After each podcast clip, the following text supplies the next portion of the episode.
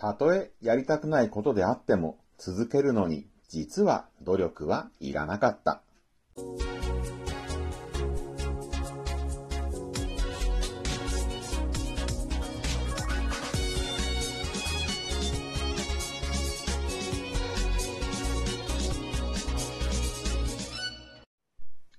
皆さんこんにちは。ブックトーカーベンの読書シェアリングへようこそ。今回シェアするのは石田淳さん著、ウストキネさん漫画。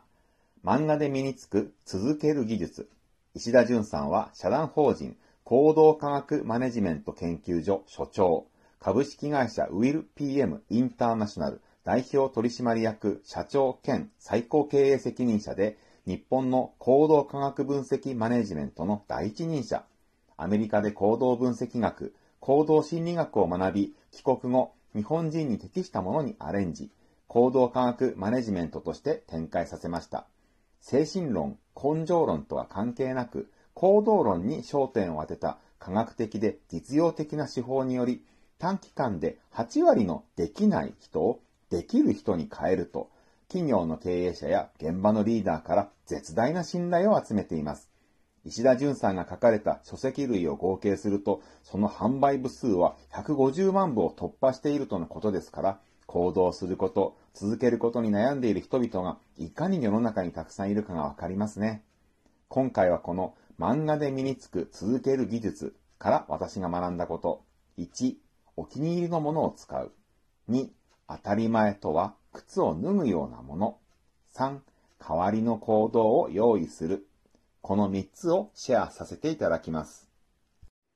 1、お気に入りのものを使う。この漫画で身につく続ける技術にはたくさんのシートが出てきます。シート、つまり紙に書かれた表、ペーパーです。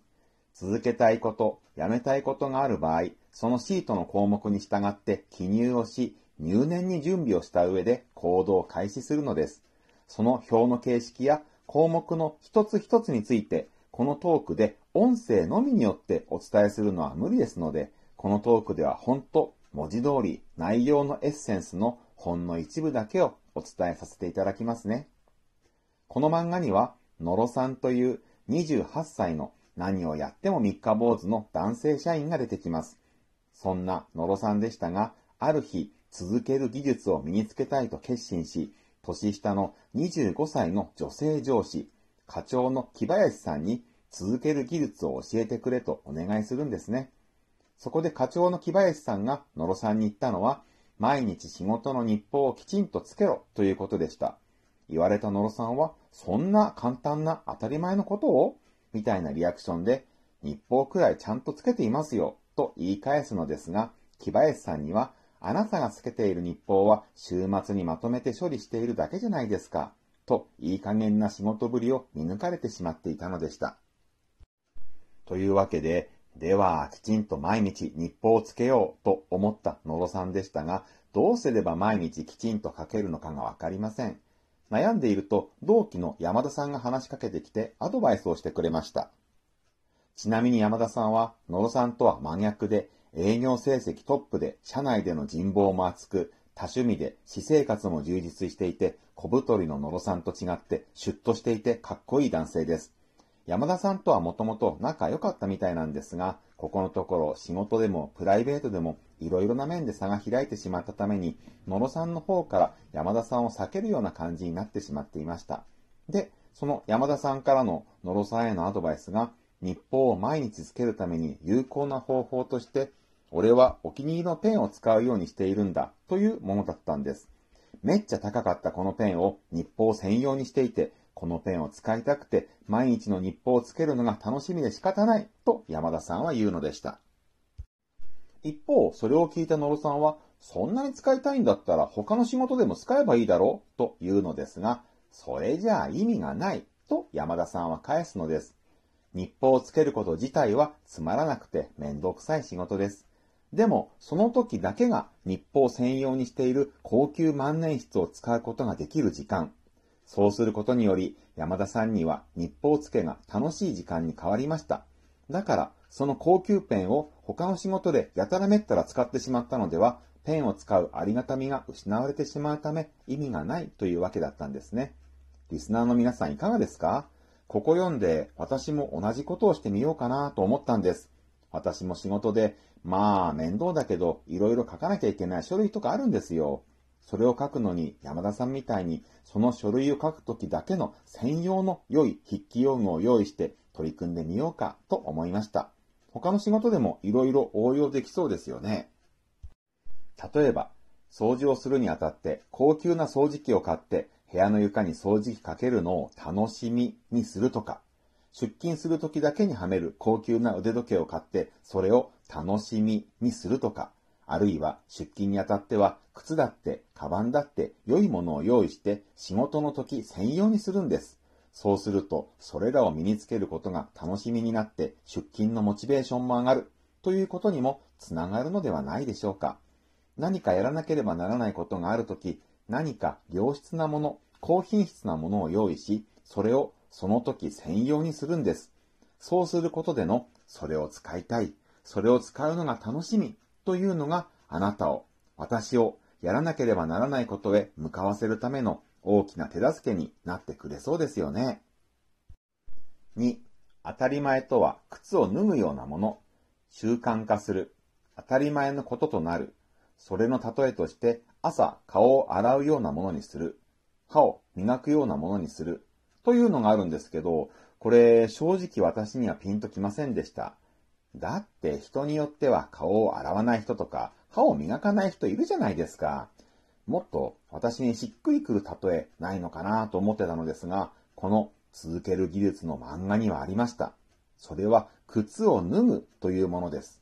一戸建てにしろ、アパートやマンションのような集合住宅にしろ、日本の家はほとんどが靴を脱いで中に入るようになっていますよね。この場合、靴を脱ぐというのはほんと当たり前すぎるほど当たり前ですし、よほどの怠け者の人でも、さすがに靴を履いたまま家に上がるということはしないのではないかと思います。つまり当たり前になるとは、家に入るとき、靴を脱ぐぐらいのレベルにまでなるということなんですね。最初に日報を書くのに高級な万年筆を用意した山田さんのエピソードをご紹介しましたが、物事を毎日続けられるようになる当たり前のレベルにまでするには環境を整えるということが重要なんですね。日報を書くのにお気に入りのペンを用意したというのは環境を整えたということです。家に入るのに靴を脱ぐというのはもう日本の家がそういう作りになっていますから絶対にそうせざるを得ない環境になっているということです。行動したくなる。あるいは行動しなければならない。そういった環境を作る、整える。そこに物事を続けるための極意があります。3、代わりの行動を用意する。私はタバコ吸わないんですけど、タバコ吸っている人が禁煙するための方法の一つとして、代わりのものを用意する。例えば、タバコを吸いたくなったら、飴を用意して舐める。というのはよく聞く方法ですよね。続けるというのは二つあって、これまで言ってきたのは、何か行動をし続けるためにどうすればいいかということでした。例えば、日報をつけ続けるためにお気に入りの高級ペンを用意するとか、床掃除を続けるために高級掃除機を用意するとか、出勤することが楽しみになるための手立ての一つとして高級腕時計、靴、カバンなどを用意するとか、もう一つ続けることにやめ続けるというのがあります。例えばタバコをやめる禁煙、食べ過ぎをやめるダイエット、お酒をやめる禁酒、パチンコや競馬などのギャンブルをやめる。だらだらスマホを見るのをやめる。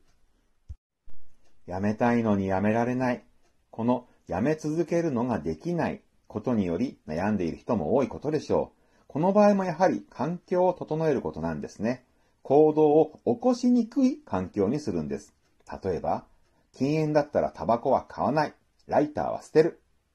スマホをダラダラ見をしないためには自宅で夜9時になったらスマホは電源を切って鍵のかかる箱にしまい、さらにその箱をクローゼットの奥にしまう。そして代わりに読書をする。そうするとスマホを見るには読書をやめ、箱をクローゼットから出し、箱の鍵を開け、スマホの電源を入れるという行動をしなければなりません。自分自身の決心、意志の力だけではどうしようもなくてもこのように環境を整えることで、やめ続けることへのかなりの助けになるんですね。まとめます。1、お気に入りのものを使う。2、当たり前とは靴を脱ぐようなもの。3、代わりの行動を用意する。いかがでしたでしょうか？今回ご紹介したのはこの本、漫画で身につく続ける技術から私が学んだことのほんの一部です。もっと続ける技術について学んでみたいと思われた方、説明欄に本のリンクを貼っておきましたので、ぜひ買って読んでみてください。今回のトークが少しでも皆さんのお役に立てば幸いです。では、また次のトークでお会いしましょう。ブックトーカーのベンでした。